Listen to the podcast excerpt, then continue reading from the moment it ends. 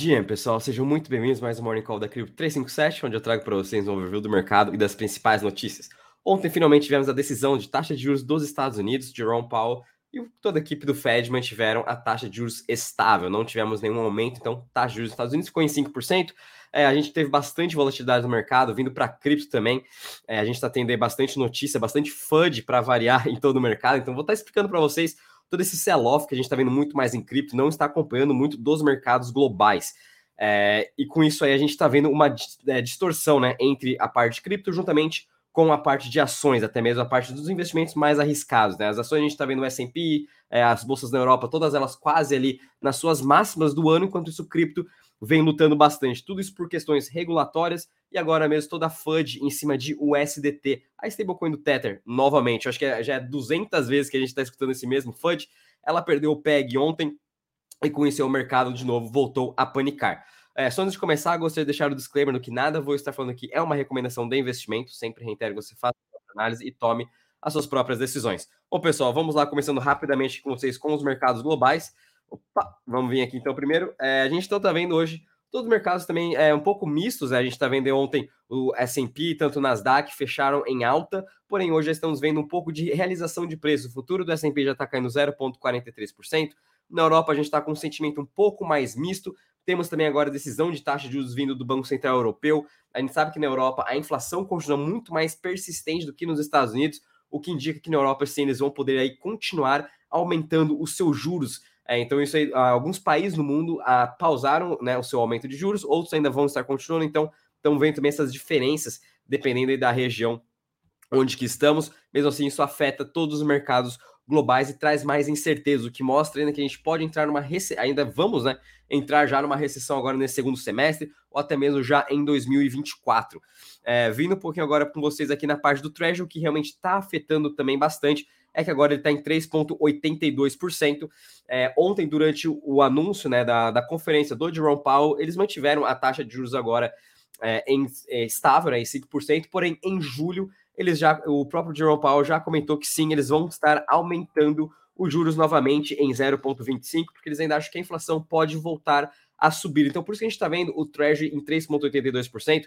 Expectativa é que no final do ano de 2023 a gente acabe quase em torno dos 4% a inflação, a taxa de juros nos Estados Unidos. Então, sim, a gente pode esperar ao longo agora desse segundo semestre pelo menos mais uma ou duas altas de juros. Vamos realmente aguardar. Eu acho que é muito cedo para a gente falar que já teve um pivô ou que vai ficar estável agora a taxa de juros, né? Como a gente viu em outros países, a inflação voltou a subir mesmo com uma, uma taxa de juros alta, né? Somente aqui no Brasil que a gente teve sorte, que obviamente nossa taxa está em 13%, a gente está vendo uma inflação muito em queda, mas nos países mais desenvolvidos isso aconteceu. Tanto é que no Banco do no Canadá, o Banco, o banco Central Canadense, eles elevaram os juros novamente depois de uma pausa de dois meses.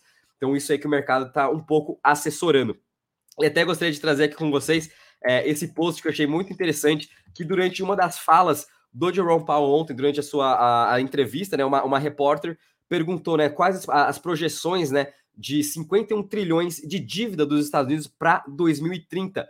E o Jerome Powell simplesmente respondeu que não é o problema dele, é, o Banco Central ele mantém independente, esse é um problema do Treasury, né? Seria um problema da Janet Yellen ou da sucessora dela. E eles até perguntaram, né, se, uh, se isso aqui vai implicar em alguma. Aliás, perdão, se o Jerome Powell financiaria toda essa dívida de 51 trilhões de dólares e ele literalmente disse não.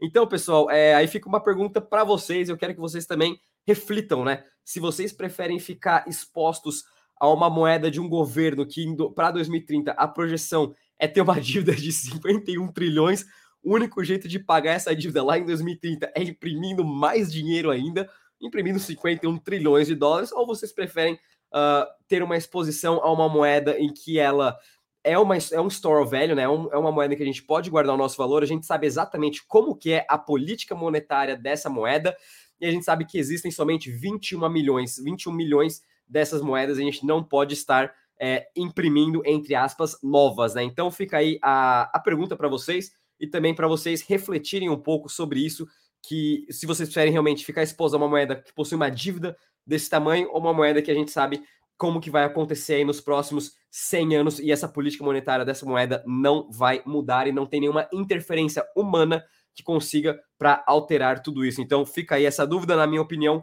é aí que eu vou ficar cada vez mais comprando Bitcoin, não importando o preço, porque a gente sabe o porquê que Bitcoin existe e, obviamente, todos os fundamentos. Então, para você também fica essa mesma dúvida, não é nenhuma recomendação do que você tem que fazer com o seu dinheiro, no qual exposição, a qual moeda você tem que ter, mas sim, eu acho que é uma, uma reflexão que todo mundo tem que fazer sempre na hora que você for investir. Você prefere estar exposto ao real ou ao peso argentino? Eu acho muito claro essa, essa pergunta. Né? Vocês preferem estar exposto ao real ou, ou ao dólar americano? Também eu acho muito claro saber qual moeda você quer ficar mais exposto. Você prefere ficar exposto ao dólar ou ao Bitcoin? Aí eu acho que varia de cada um. Obviamente, o Bitcoin tem um pouco mais de volatilidade, você tem que aguentar um pouco disso, mas é, sabemos que não tem como imprimir mais Bitcoin dos, depois dos 21 milhões de dólares e a gente não tem uma dívida de 51 trilhões para estar tá pagando daqui sete anos. Então é uma coisa que todo mundo tem que ficar pensando. Vale aí essa reflexão. Vindo agora rapidamente com vocês para cripto, então estamos vendo mais um grande sell-off. É, parece que é FUD atrás de FUD, atrás de FUD. Então ontem tivemos aí uh, o SDT perdendo seu PEG para 0,996. Tivemos aí a Curve Pool, né, que é uma das principais pools de liquidez de stablecoins no mercado de cripto, é, perdendo todo o seu PEG. A gente viu uma, uma entrada muito forte de USDT nessa pool. Com isso, o mercado agora está todo panicando, achando que perdeu o PEG e vai para tudo para zero. Enfim, é, os sentimentos de cripto são muito diferentes, né? Há dois meses atrás, todo mundo amava o SDT e todo mundo xingava o SDC. Agora todo mundo odeia o SDT, todo mundo odeia o SDC e assim vamos seguindo. Lembrando que essa FUD de USDT existe desde 2015, então desde que ela foi criada já existe essa FUD. Por isso, pessoal, vamos ficar muito atentos se é verdade ou não. Vamos ficar atentos. É, a gente não sabe realmente, cripto pode acontecer uma coisa ou outra em questões de minutos, em questões de dias. Então a gente sempre tem que estar acompanhando. E isso que eu estou trazendo para vocês é para vocês terem um pouco de paciência, para vocês pensarem antes de agirem nesses momentos assim muito delicados e até de bastante FUD.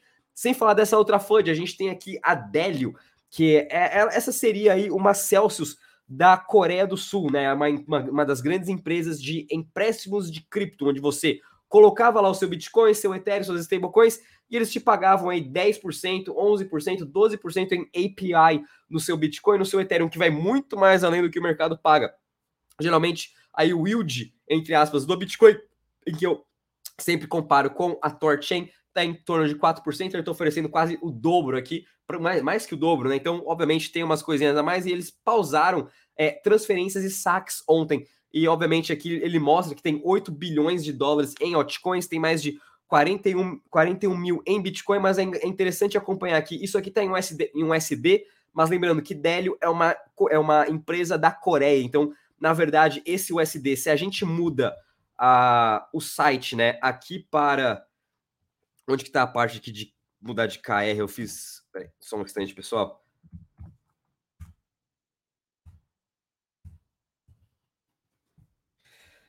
Uh, putz, agora não estou achando aqui. Bom, perdão, pessoal, mas quando você trans, é, converte o site para a linguagem é, coreana, a gente vê que aqui se mantém igual em 8, uh, 8 bilhões em uh, a, a, moeda coreana deles, o que equivale mais ou menos a 6 a 64 milhões de, de, dólares, né? Então, ainda assim é um valor bem expressivo, mas mesmo assim é, é mais FUD acontecendo no mercado. Então, a gente ainda teve o SDT, teve essa outra FUD agora da Dalio, a gente também tem uma outra empresa de cripto, a FPG, que pausou também retiradas, que teve um hacker de 15 milhões de dólares. Então, tudo isso vem afetando sim todo o sentimento de cripto. Por isso, a gente tem que tomar muito cuidado agora com qualquer, qualquer notícia, todos os movimentos que estão acontecendo. Sim, o mercado está muito especulativo, a gente tem que ter muita paciência, mas toda vez que a gente tem muito FUD forte de stablecoins, ou até mesmo que nossas corretoras pausou, pausaram retiradas, né? Tudo que aconteceu já em 2022, se você sobreviveu tudo aquilo, isso aqui já é praticamente nada, já estamos até acostumados, e você que é novo,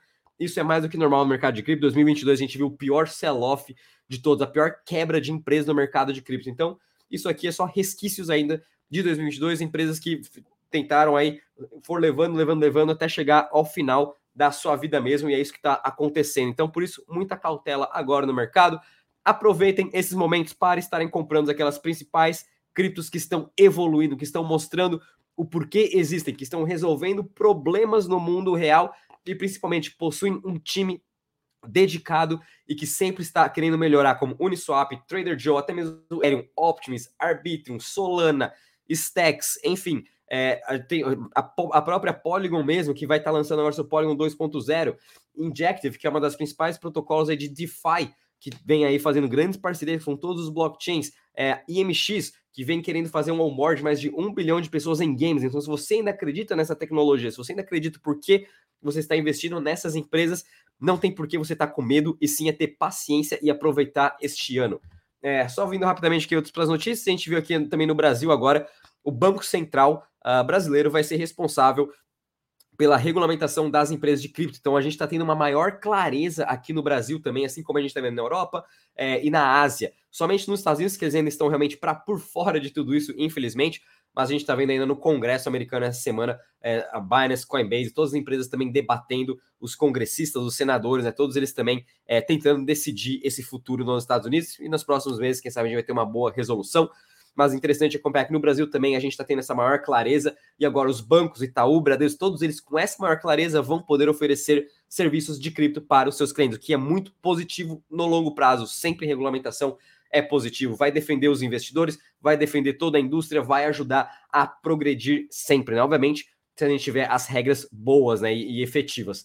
Uh, e só finalizando aqui com vocês também que agora o The Graph, um dos principais protocolos de Web3, conseguiu é, completar a sua migração 100% para a rede da Arbitrum, saindo da rede do, da Polygon, indo para a Arbitrum para ganhar mais escalabilidade, mais um use case vindo para a Arbitrum, que isso é muito também positivo. E finalizando agora com vocês em relação ao calendário econômico, então vamos ter aqui na Europa agora às 9h15, decisão da taxa de juros, expectativa é que suba em 0,25, vamos estar aguardando agora às 9h15, e vamos ter também agora a índice de atividade industrial dos Estados Unidos, índice de Empire State da, da atividade industrial, pedidos de seguro-desempregos, enfim. É, é, mais um dia aí de bastante volatilidade. Depois ainda vamos ter coletiva de imprensa aí do, uh, do Banco Central Europeu. Vamos ver o que a Christine Lagarde vai dar de dicas em relação à inflação, economia europeia e também sobre as taxas de juros nos próximos meses, é, é, se, se ela for no mesmo tom do Jerome Powell, é possível que ela fale que ainda em julho, sim, eles vão continuar subindo a taxa de juros na Europa, o que pode causar uma recessão mais forte ainda. Bom, pessoal, por hoje é só. Espero que vocês tenham gostado. Não esqueça de deixar o seu like, compartilhar também com seus amigos. E também não esqueçam de baixar o nosso app, que vou deixar o link aqui na descrição desse vídeo, para você também estar acompanhando todas as notícias, é, todas as análises, insights, relatórios e mesmo toda a parte educacional que estamos provendo aí para vocês. Muito obrigado a todos, bom dia Bons treinos. Tchau, tchau.